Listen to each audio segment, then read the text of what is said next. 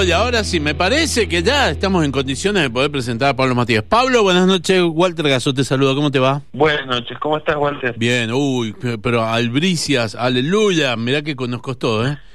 ¿Cómo andas, viejo? Muy bien, muy bien. Muy contento. A ver, para, 0263, vos sos del este. Claro. Mira, te, tengo un, te darás cuenta que tengo un poder de investigación enorme.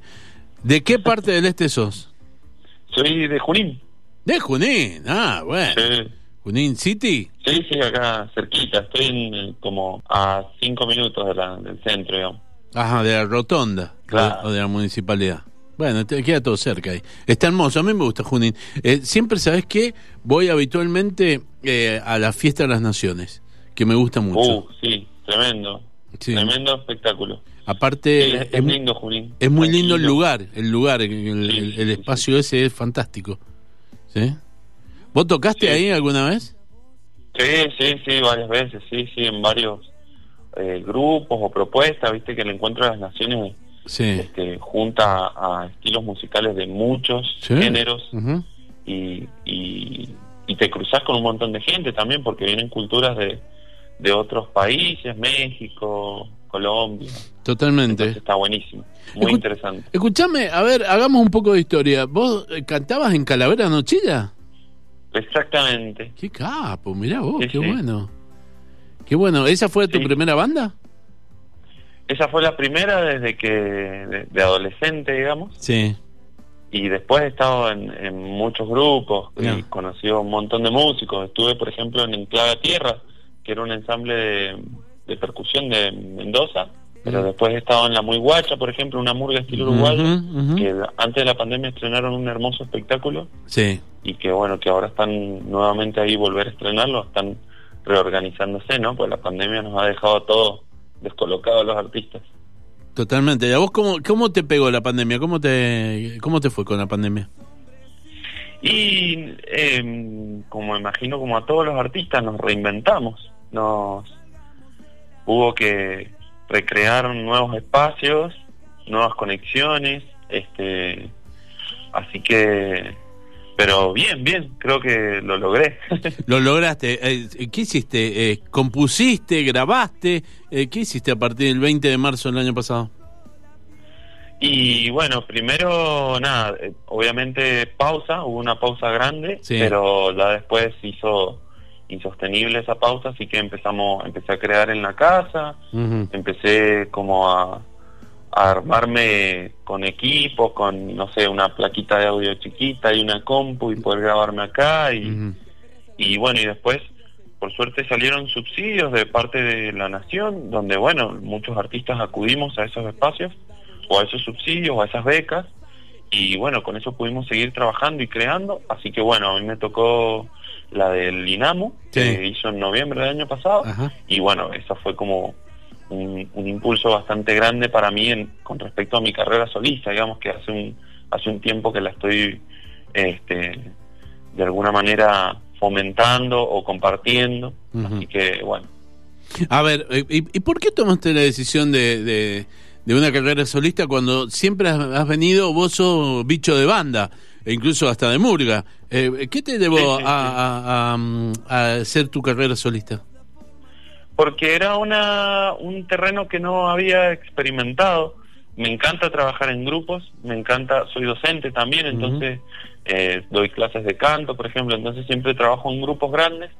Eh, me encantan los grupos, pero bueno, me faltaba esa parte que quería experimentar y, y, y bueno, y ver cómo me manejaba en ese terreno y la verdad que he aprendido un montón, me he encontrado con un montón de gente, obviamente me he apoyado de mucha gente que, que, hace su carrera solista, entonces bueno, voy a ir como aprendiendo y, y recibiendo todas las herramientas que, que se van compartiendo y así que bien, eso me, me encanta, también me encanta trabajar solo, Eh, obviamente siempre hay un equipo atrás que Sí, respalda, ¿no? sí. Este que, que es súper necesario y que realmente a veces uno nunca traba- nunca hace el camino solista, en realidad es como un título, pero siempre hay gente atrás apodando. A ver, eh, te llegó eh, la plata del INAMU, dijiste, buenísimo, voy a grabar. Y te metiste y grabaste Cambios, Inviernos y Somos Unidos, ¿no? Exactamente. ¿Dónde lo hiciste? ¿Dónde lo grabaste? Esto lo grabamos en el Underplace Studio, es Mm. un estudio ahí en la ciudad, Ah, eh, hermoso estudio Sí. y, y un hermoso lugar. Han pasado, un- yo la verdad que fue un, un placer estar ahí porque han pasado un montón de artistas muy reconocidos de Mendoza y poder estar ahí es como que entras y se siente esa, esa esencia que queda grabada ahí. sí. Y, Así y- que, ajá. y bueno, nos le dije a unos amigos que hace mucho que tenía ganas de trabajar con ellos, pero que obviamente tampoco los quería invitar a, a empezar a trabajar o, o a grabar o a salir a tocar porque no tenía yo como la remuneración quizás económica para darles, Ajá. porque son músicos que, se, que trabajan, Claro. que viven de la música, entonces bueno, quería buscar ahí ese, ese, ese, como ese inicio, ¿no? Esa Sí. cuota para arrancar y me gusta bueno, ese gesto, apareció- me gustó ese gesto, me gustó ese gesto que tuviste. Sí, sí, sí, sí, Ajá. sí, porque la verdad es que, bueno, eso, los artistas, como siempre, no vivimos del aire Claro. y, y valoro mucho el trabajo de los músicos, este, que cuesta, porque yo lo sé, digamos, es, eh, comprarse una guitarra hoy en día es como, wow, casi imposible. ¿no? O tenés que hacer como mil volteretas. Entonces, bueno, nada, eso, no quería empezar a abrir un trabajo si no iba a saber cómo remunerarlo, así que bueno, esperé, planifiqué y bueno, salió lo del Inamo y nos metimos a grabar. Bien, ¿con quién grabaste? ¿Quiénes son tus amigos con los que grabaste? Bueno, el Juan Izabasta, que es un baterista de acá de la zona este, de Junín también, vecino acá mío, y después el Maxi Bautista en el bajo. Eh, fuimos los tres ahí, armamos como un, un trío interesante que, que me, me encantó trabajar con ellos porque eh, estaba, eh, son personas que siempre dan su perspectiva y su punto de vista y estuvo buenísimo eso. Y bueno, y después el, el Emma Acuña, que es un amigo de hace un montón de años, en el, que él fue el técnico de grabación, digamos. Después el Lucas Pecas, que es él, él se encargó de la parte de video Sí. eh, y la edición del video y porque es un audiovisual lo que grabamos también. Eh, en- y después bueno estuvo Antonella Palazzo que es la diseñadora gráfica que además es mi compañera tenemos un hijo y es como nada es como la otra pata grande del proyecto Mirá qué bueno. O sea que las tres canciones, el audiovisual comprende las tres canciones. las tres canciones Ah, sí, acá Sí, la, acá la está. idea fue como grabar el, un poco de backstage. Una de las canciones no tiene backstage, que es Ya. invierno, porque era una canción como más este melancólica, como más íntima. Entonces, bueno, eh, el, el video, Luca quiso como darle ese esa, esa mirada, digamos. Entonces, bueno, solo se grabaron a nosotros tres tocando. Está bien, está bueno. Eh, me imagino que debes tener unas ganas enormes de presentarlo en vivo, estas tres canciones.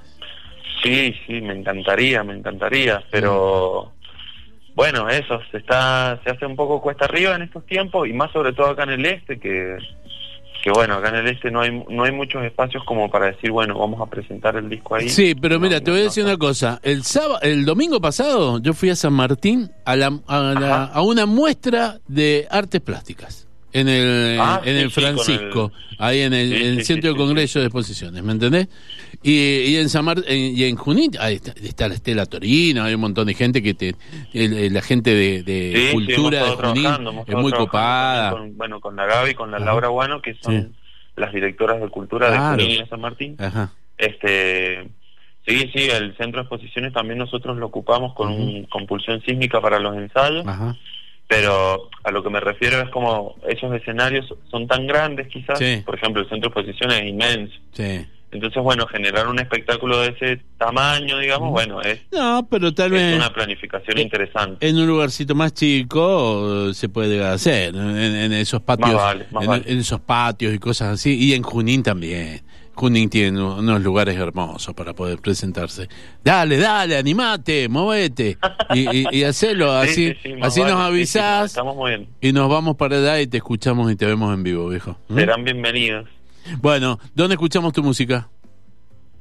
Por YouTube inicialmente, que donde están, bueno, se puede eh, ver el audiovisual y si no, bueno, en las plataformas como Spotify o las de producción, las plataformas de reproducción. Ujú. Escúchame, eh, lo último que te pregunto, ¿ya tenés pensado eh, grabar más? ¿Ya tenés todo listo para grabar más? Están las canciones, la idea es que estas tres, más otras que tengo pensadas grabar, Sí. eh, formen como un EP, Ajá. ¿no? Como un, un primer EP mío donde, bueno, voy a... Es como otra pata, otro paso, Mm. así que bueno, ahí voy. Perfecto. Sí, la idea es sí, seguir grabando. Bueno, metámosle. Viejo, eh, me gustaron mucho tus tres canciones, ¿eh? suenan bárbaros, están muy Bueno. lindas. Muy, bueno, muy Walter, lindas. muchas gracias. La verdad que siempre escucho tu programa porque lo engancho a la salida del laburo a las nueve. Mm, Eh, perdón, arranca a las ocho, pero claro, pero vos... lo a las y lo vengo escuchando cuando vengo a casa y me encanta. Así que Puta gracias por este espacio. Muchas No, gracias. gracias a vos por las canciones. Con artistas como vos, yo puedo hacer el programa. Así que mira, es toda una historia. está buenísimo, está buenísimo. Viejo, te mando un abrazo enorme. Muchas eh, eh, eh, éxitos y avisanos cuando me vayas a presentar en vivo. Buenísimo. Bueno, Walter, muchas gracias. Saludos al equipo. Gracias, muchísimas gracias. Chau, chau.